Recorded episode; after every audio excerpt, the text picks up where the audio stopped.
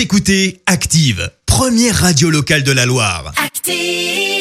Maintenant, l'actu média et les audiences télé sur Active. À 9h30, on parle télévision à la radio avec Clémence Dubois-Texero, avec les audiences. Pour commencer, la traque s'est imposée hier, Clémence. Et oui, tu sais, c'est ce film qui revient sur l'affaire Fourniret avec Philippe Torreton notamment.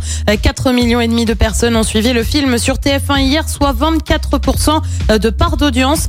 Derrière, on retrouve France 2 avec la saison 3 des Rivières Pourpres. Et puis, sur la dernière marche du podium, quand même, quand même, bien Ah. évidemment, Marié au premier regard, diffusé sur M6 avec la suite de la cinquième saison.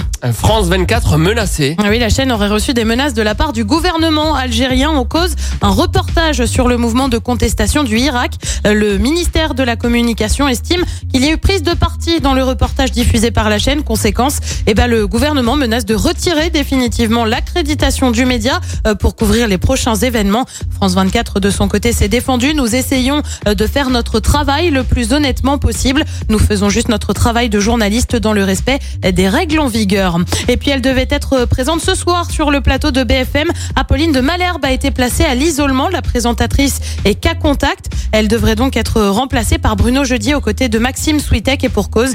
BFM prévoit ce soir une émission spéciale pour les un an du confinement avec Jean Castex en invité dès 20h. Mais ça tombe bien, du coup. Quelle belle ambiance. Un petit euh, duplex depuis chez elle. ça pourrait être sympathique. Je suis isolée d'ailleurs, je revis le confinement.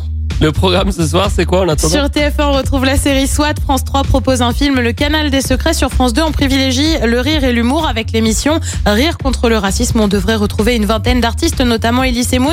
Et puis sur M6, comme tous les mardis, c'est Pékin Express. C'est à partir de 21h05. Et qu'est-ce que ça donne niveau audience? Eh bien, rendez-vous demain matin pour le savoir sur Active. On sera ici pour vous en parler. Rendez-vous à 9h30.